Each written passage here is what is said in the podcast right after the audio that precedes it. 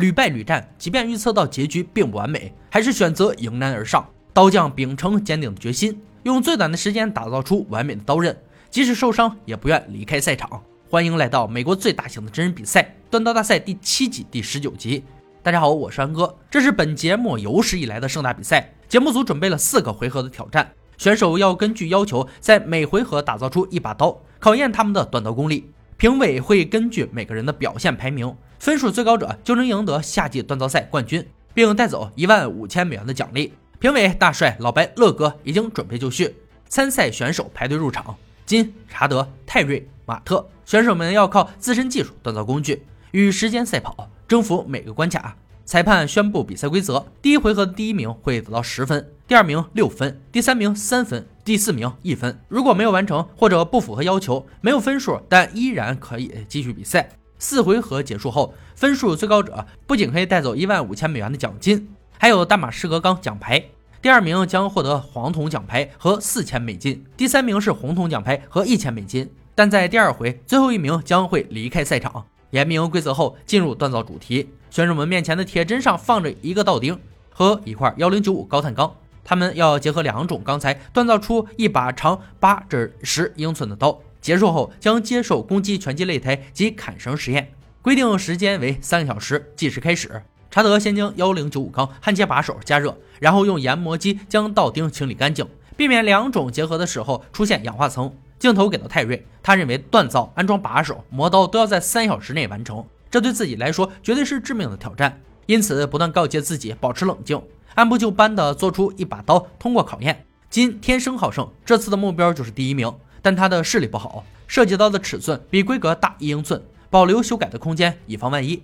马特已经在捶打加热后的钢材，他对自己的要求就是快速，尽自己所能拿到第一。查德的两种钢材断接的都很成功，正在毫不犹豫地捶打出形状。金预计拔上道钉和幺零九钢材。再将其组合，确保做出的刀坚韧又锋利。马特的钢材拉长以后，发现短了一块，因此必须敲打出斜面增加尺寸。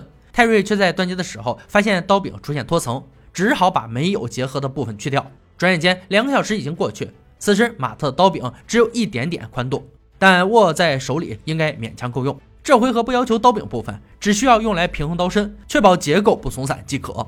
查德已经开始加热刀身，准备淬火。结束后用锉刀检测一下，非常坚硬。他的进度超前，剩下的时间足够磨好刀刃。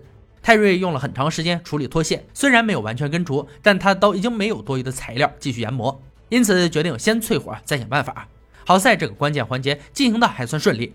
金的情况有些糟糕，他的钢材还停留在造型阶段，墙上的时钟不断提醒他加快速度。艰难的进入淬火环节后，却没有得到想要的结果，只好重来一次。三小时在裁判喊天中结束，选手们刀迎来第一回合的检验。乐哥最先带着金的刀爬上传击擂台，一波操作猛如虎，砍击力道绝不手软，刀柄抓握舒服，但上面的脱线突出一块，刀刃上也有一些缺角。查德的刀自然也顺利完成挑战，并明显变钝，但依然可以顺利切断绳子。泰瑞刀在测试时表现略差，其中一根防护绳未被切断，刀柄处的脱线让乐哥不敢紧握。刀刃前端像斧子一样很钝。最后上场的是马特的刀，一番测试下来，刀的整体结构不错，但抓握时刀柄处有个刺痛点，刀刃并不锋利，砍木头会被卡住。检测过后，为了公平公正，评委们需要一些时间商讨排名。经过慎重对比和总结测试结果，最终决定泰瑞以第四名获得一分，金排名第三得到三分，查德第一拿到十分的好成绩，马特第二获得六分。虽然悬殊比较大，但每个人都有翻盘的机会。随后立即进入第二回合，这一局选手们要用幺五 N 二零钢和幺零九五钢做成大马士革钢坯，锻造两把投掷刀，规定刀尖和刀柄的长度十一到十三英寸间。结束后会进行投掷检验，分数最低者将面临被淘汰的结局，难度加大，压力剧增，但锻造时间依旧是三小时。计时开始后，选手们立即奔赴战场。金对第三名的成绩非常不满。立志在这一局扭转乾坤。征战的第一步还是得先刻画出刀具尺寸，随后将钢材送进锻造炉。查德并没有因为第一而骄傲，计划每个回合都尽可能的拿到最高分数。处理过后的钢材送去加热，转身设计图纸，尽量做出既有分量又足够锋利的刀子。看到这，不得不感叹，成功的背后是更多的付出。马特的大脑将上一回合的事儿全部屏蔽，将心思全部用在当下，专心打造两把简单利落的刀。泰瑞的压力可想而知，这局他至少要拿到六分才能稳住地位。但两把外形一致、重量相同的刀让他不知所措。马特的焊接很成功，送上动力锤，从中间将其拔长。查德选择比较谨慎的手工锤打，评委对他的处理方式很满意。不出意外的话，本局又是高分。泰瑞的钢坯有十六层，目前进展较慢，但状况良好。为了保障不出意外，锤打的时候格外小心翼翼。最倒霉的就是金，他的焊接没有做好，重压之下彻底开裂，心急吃不了热豆腐。接下来一定要将温度加热到极致再塑形。查德的钢材已经拉长至二十六英寸，中间一分为二，两把刀的材料备齐。他预计一次只做一把刀，然后根据成品复制第二把，这样就能尽量让两把刀一致。马特从最开始抱着必胜的决心，却只拿到第二名，让他多少有些失落。这次他要尽量做出两把相同的刀，把自己的位置向前推进一步。目前他的两把刀都是十二英寸，并且刀尖已经逐渐成型。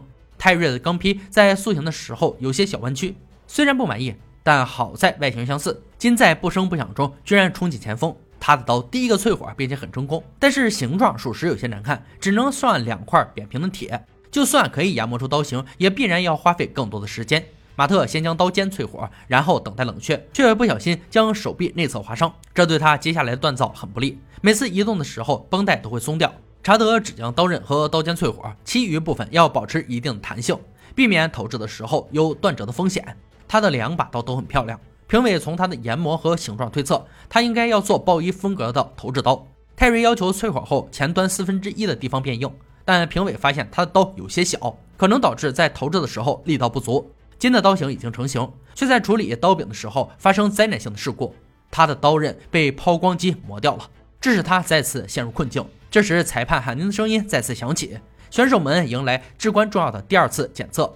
金环顾对手的成品后，内心无比沮丧。他回想自己锻造的艰辛过程，似乎又释然了。不管结果怎么样，还是先接受测试吧。老白将用他的刀投掷三个目标，分别检测刀子的锋利度、准确度和强度。